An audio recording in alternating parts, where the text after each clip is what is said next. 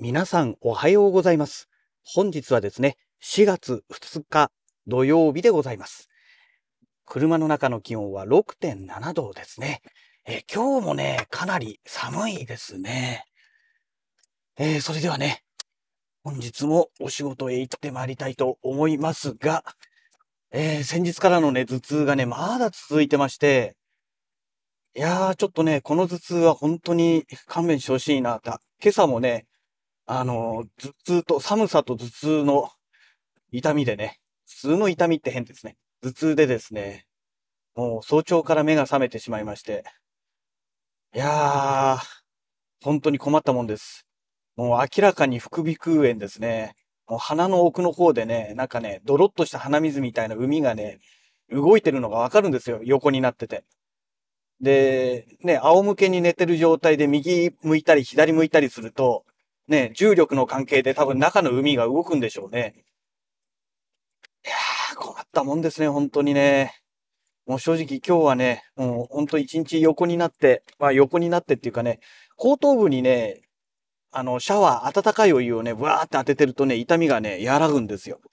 だからもう横になるというよりかはもう一日ね、後頭部にシャワーをね、当て続けたいっていうね、そんな感じですよね。はい。えーと、それでですね、あの、まあ、昨日、おとといとお話、昨日、おととい、収録したのは昨日、おとといですけど、公開したのは、えー今朝と昨日の朝のラジログですね。えーでもお話ししてます通り、いわゆる、あの、朗読動画ですね。えー、何でしたっけ？骸骨騎士様、ただいま、異世界お出かけ中。これがね、正式なタイトルみたいですけども、えっ、と、この物語の原作ですね。原作の、えー朗読をするね、えー動画を今、え今朝の時点で、えー二つ目ですね。二つ目の動画を、ん？そうですね。二つ目ですね。二つ目の動画を公開した状態ということですね。えー二つ目でよかったんだよな。うん。あ、違う。今朝じゃない。昨日の夜か。昨日の夜の時点で、えっ、と、二つ目の動画を公開しました。で、今日ね、今日と明日は土日なので、あの、本当はね、夜6時に公開する予定で登録してあったんですけども、いやいや待てよと。土曜日ですから朝から動いた方がいいなと思いまして、今日土曜日と明日の日曜日ですね。まあ、公開、このラジログを聞いてる方から見れば昨日と今日ということになるんですけども、朝9時からの公開というふうに設定を変更しました。えーで、明日の分っていうのはね、えー日曜日、明日とか言うからもうわけわかんなくなるんですね。日曜日公開分、えーに関しましては、昨日の夜ですね、あの、もう編集作業を終えてね、あの、アップしてありますので、だから今、まあ、序章をを第1話とするのであれば、えー第4話まで、とりあえずね、えー朗読ができているということですね。で、今第5話をね、えー始めなきゃいけないということなんですけども、いや、ほんとしんどいですね。まあ、大体一つの話が12分から15分ぐらいの時間なんですけども、この、ね、たった12分から15分程度の、要は20分もいかない、この朗読動画を作るのにね、やっぱり2、3時間かかるんですよ。で、ね、もう飯を食べ終えると、もうすごい勢いでね、あの、睡魔が襲ってくるので、まあ、昨日は頭痛かったっていうのはあったんですけどね、編集作業を終えてアップして、ラジログの編集作業をしてアップして、でも速攻寝たっていうね。まあ、そんな状態だったんですよね。うん。だからね、いやー、本当に、ちょっとね、きついなっていうのが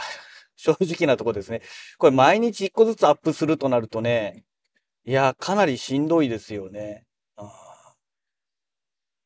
で、ね、夕食もね、あの、だったらじゃあ寝る前に食えばいいじゃないかって話になるんですけども、そうすると今度胃もたれが起きてね、また体調がおかしくなるっていうね。だからやっぱり何事もね、勉強もそうだけど趣味もそうですけども、やっぱりね、もう若いうちにやらないと、なんでしょう。何にもできなくなりますよね。体がどんどんどんどん弱っていってますので。で、ましてやね、このコロナの関係で外出ないから、まあ、そもそもがね、私は引きこもり体質でしたけども、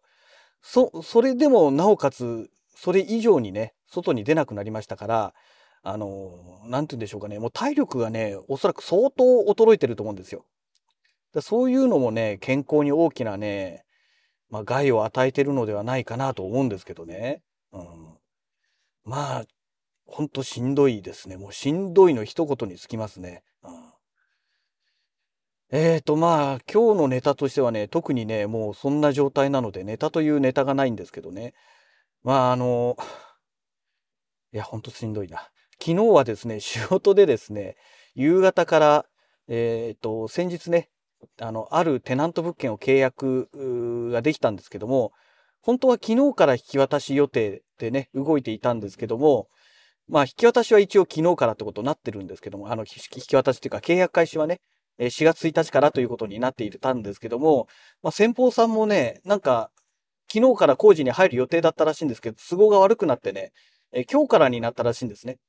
で、自動ドアの、そのテナントのね、自動ドアが故障してるのと、鍵のパーツがね、なんか手に入らなくてですね。で、結局、昨日になってようやくね、あの、手に入って、まあ、工事業者さんのスケジュールもあったんで、まあ、4月1日にやりましょう、ってことでね。で、そういう急遽そんな話になったので、昨日の夕方からね、まあ、現場工事に入ったんですね。で、自動ドアのその修理とかね、鍵交換って私一度もね、立ち会ったことがなかったので、まあ、勉強も兼ねてね、あの、初めからね、終わりまで見させてもらったんですけども、いや、自動ドアってほんとめんどくさいですね。あの、玄関の、普通のね、住宅用の玄関あるじゃないですか。まあ、アパートでも何でもそうなんですけども、あれのキーシリンダー交換とはちょっとわけが違いますね。やっぱり電気が絡んでくるので余計ね、あの、めんどくさくなってるっていうのもあるんですけども、それ以前に、あの、普通のね、住宅用の玄関ドアのキーシリンダーって、まあ普通に玄関か、まず鍵開けてね、扉を開いて、で、側面からネジ外してやっていけばね、まあキーシリンダーって簡単に交換できちゃうんですね。あの、部材さえ間違えてなければね。うん。なんですけども、自動ドアの場合ね、まずね、ドアを外さなきゃいけないんですよ。で、ドアを外すことによって、自動ドアってモーターと、そのドアがね、えっ、ー、と、この歯車のついたベルトと固定されてますので、えー、要はね、一度外すと、ね、また調整が必要になってくるんですね。で、電気が、機械が絡んでくるので、普通の差し屋さんじゃそれができなくてですね。なので、やっぱりね、そういう専門の業者に頼まなきゃいけなくてですね。で、それがね、また結構高いんですよ。出張料だ、なんだっていうね、あの請求が来て。で、自動ドアもね、結局重いですから、一人じゃ作業できないんですね。最低二人いないとできないっていうね。だから、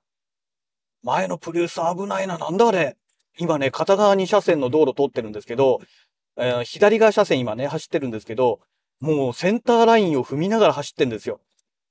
右側車線の方、追い越し車線の方とぶつかりそうな感じ出してますね。危ないな、プリウスな。えっ、と、話脱線しちゃいましたけど、そう、だから二人いないといけないということで、二人作業員がいないといけないってことはね、あの、人区が二人分必要ってことですよ。あの、一人の作業員のこと、一人区って言うんですね。二人の場合に、まあ、二人区とか二人区って言うんですけども、要は、それでも人件費がね、えー、倍かかってきてしまう。で、なおかつその調整する人も呼ばなきゃいけないので、そういうね、三人区ですよね。いや、めんどくさいなと思って。で、エレベーター、エレベーターじゃない、自動ドアのね、扉を外して、で、その下からね、キーシリンダーをね、えー、まあ交換するためにね、ビストを開けてね、やんなきゃいけないんですね。で、それをつけました。そこまではいいですよね。また、自動ドアのレールに乗せます。ベルトに固定します。今度は自動ドアの方の、その、開閉のね、調整をしますっていうのをね、全部やらないといけないので、だから、まあ本当にめんどくさいなっていうことですね。で、あと、ね、自動ドアって何種類かあると思うんですよ。あの、まず足元にあるね、一番旧型が足元にある、えマットを踏んで開くタイプ。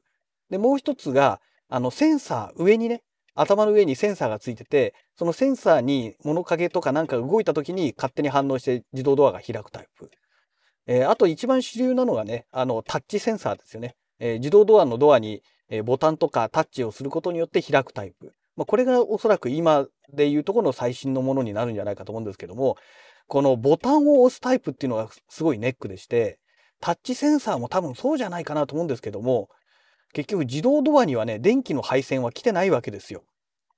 私もね、あ、なるほどねって言われて初めて知ったんですけども、だからね、あのーそういうことで電池式で動いてるわけなんですね。で、あの、ボタンの、まあ、外と表にね、あの、タッチボタンがついてるじゃないですか。で、内側の方のタッチボタンの中を開けると、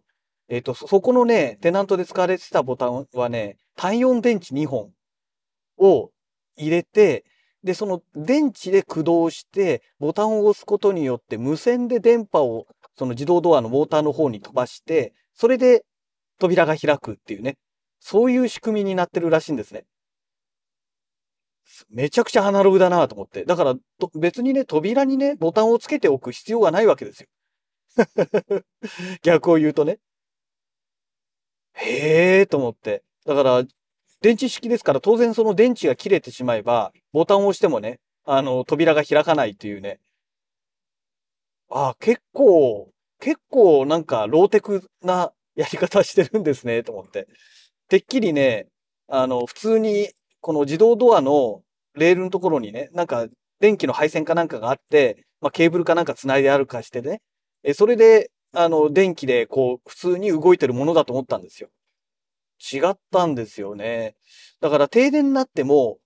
あの、ボタンはね、電池式ですから関係ないんですが、まあ、モーターの方はね、あの、電気配線で動いてますから、停電になったら当然モーターが動きませんから、ボタンの方が生きてても全く意味がないんですけども、まあそういうことなわけですよ。だからいたずらでボタンをね、ガチャガチャガチャガチャ押してればそのうち電池が早く切れますから、あの、早く使えなくなってしまう。そしたらまたね、ビスで蓋を開けてね、あの、単4電池2本、まあそこの場所に限ってはね、単4電池2本交換しなきゃいけないっていう。だから、もしね、あの、ご自身のところの、えっ、ー、と、自動ドアが、もしね、会社の自動ドアとかがある会社さんで働いてらっしゃる方でね、あの、急に自動ドアが反応しなくなったって言ったら、えー、そのボタン式のところのね、電池がなくなっているという、電池切れですっていうね、まあそういう可能性がありますよという、たまたまね、えー、昨日そんな工事に立ち会ったものですので、いやーね、なかなかね、自動ドアってね、交換、ね、立ち会うことないですからね。うん。久しぶりですよ。あの、そういった初めての経験っていうのがね。はい。えー、そんなわけでね、会社の駐車場に到着しましたので、まあ、頭痛の中ね、今日一日頑張ってまいりたいと思います。それではまた。